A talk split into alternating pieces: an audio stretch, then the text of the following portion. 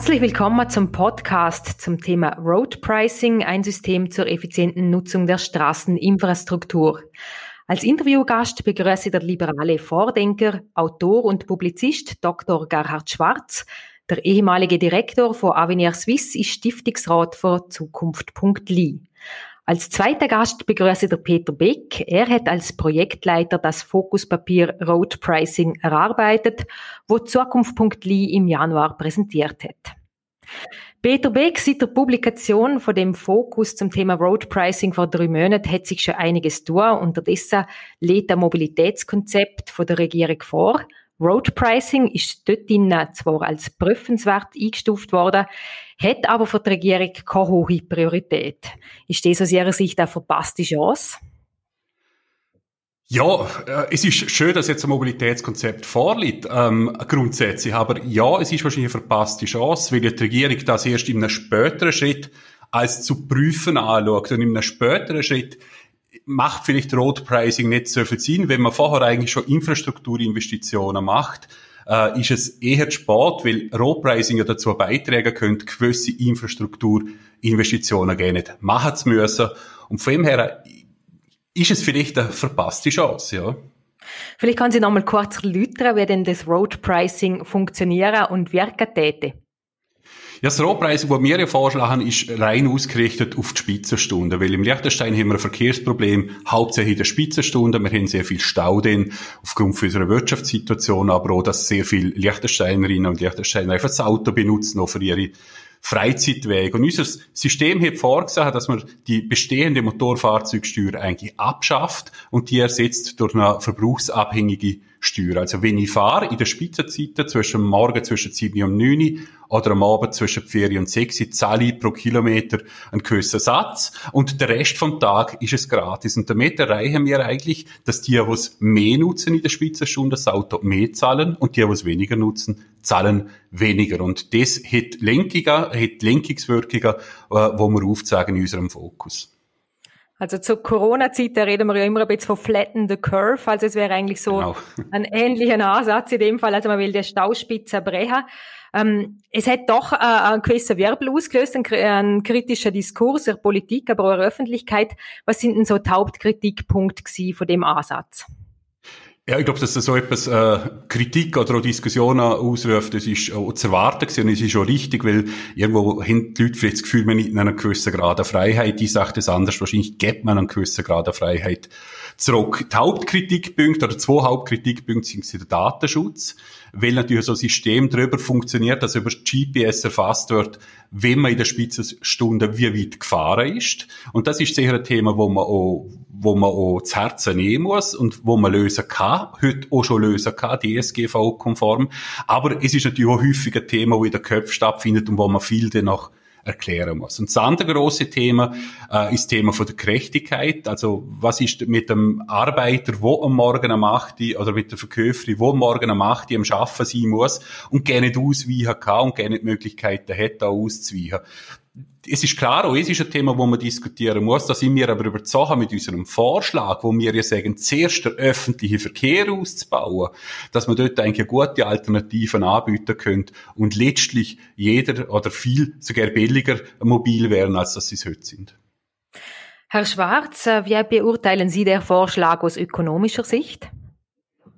Ja, für äh, Ökonomen ist äh, Nutzer Gebühren eigentlich seit eh und je eines der besten Konzepte, was es gibt. Äh, die Ökonomen sind sich ja in vielem uneinig, aber in einem sind sich eigentlich alle einig, nämlich, äh, dass die Leute auf Anreiz äh, reagieren. Und genau um das geht's beim Mobility Pricing, dass man, wenn man etwas benutzt, auch etwas dafür zahlt.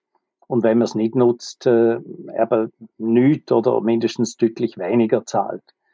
Und das ist auch der Ansatz äh, jetzt von dem Liechtensteiner Konzept, dass man sagt, ja, dann, wenn die Straßen verstopft sind, dann sollen die Leute etwas zahlen.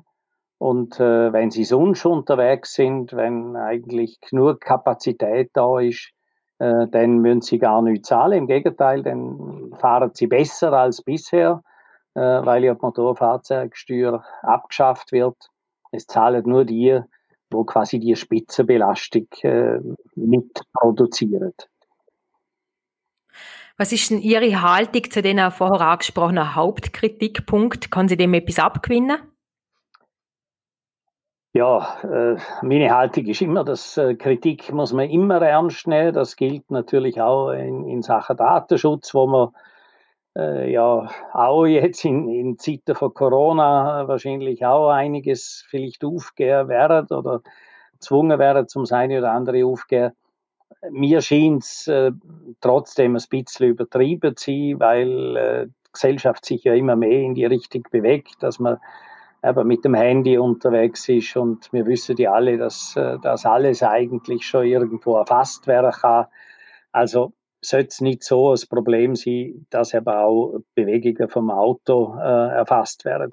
Schwieriger scheint mir schon die Gerechtigkeitsfrage.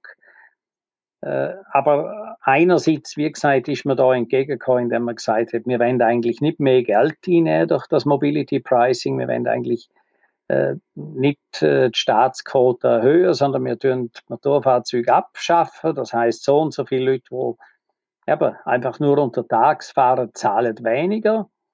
Und die, die unbedingt äh, zu einer bestimmten Zeit fahren müssen, die zahlen vielleicht gleich viel, vielleicht sogar ein bisschen mehr. Äh, aber eben, es gibt dann auch die Alternativen, die man ausbauen will, der öffentliche Verkehr auch jetzt äh, sieht man ja, dass es vielleicht doch äh, für einige Sachen mehr äh, noch die Möglichkeit gibt, zum Homeoffice oder ein bisschen zu anderen Zeiten äh, sich erst äh, zu bewegen. Also ich glaube, da ist ein ganz großes Potenzial, so dass es am Schluss sehr, sehr wenige mit auch nicht wahnsinnig viel mehr treffen wird. Gibt es allenfalls weitere Aspekte, wo selbst von Ökonomen kritisch zu beurteilen sind, aber im Sinn von einer Zielerreichung oder von einem Kompromiss so eingegangen werden muss? Ja, Liechtenstein hat natürlich, äh, ist ein bisschen ein Spezialfall mit den extrem vielen Grenzgängern. Äh, dort äh, ist es ein bisschen schwieriger, weil die Grenzgänger ja kein äh, Motorfahrzeugsteuer Vorteil haben, weil sie die Motorfahrzeugsteuer in, in Österreich oder in der Schweiz zahlen. Also die zahlen dann effektiv, wenn sie in einer Spitzenzeiten fahren, äh, zahlen sie etwas, was sie bisher nicht zahlt haben, sofern sie nicht auf der ÖV umsteigen. Aber auf der anderen Seite muss man natürlich sehen, dass äh, der größere Teil äh, vom Verkehr, wo die zurücklegen, wenn sie, ich sage jetzt von, von Lustenau oder von Bludenz äh, nach Schaan pendeln, ohnehin nicht im Liechtenstein ist, also für das zahlen sie nicht, sodass äh, der Zuschlag relativ marginal ist auf, äh, auf ihre Wegekosten. Und etwas müssen wir natürlich ehrlicherweise sagen. Ich meine, das Ziel von der Mobility Pricing ist, die Spitze zu brechen, damit wir nicht ständig äh, Straßenkapazitäten ausbauen müssen für drei oder vier Stunden am Tag und die anderen 20 äh, Stunden am Tag sind äh, die Kapazitäten eigentlich zu hoch. Und man kann natürlich, ja, man kann den Pelz nicht waschen, ohne ihn nass zu machen, das gilt halt auch da. Besten Dank für die Ausführungen, Herr Schwarz. Äh, bis, bis sind sich globale einig, für eine Lösung von unserem Verkehrsproblem brauchen wir einen ganzen Strauß an Massnahmen.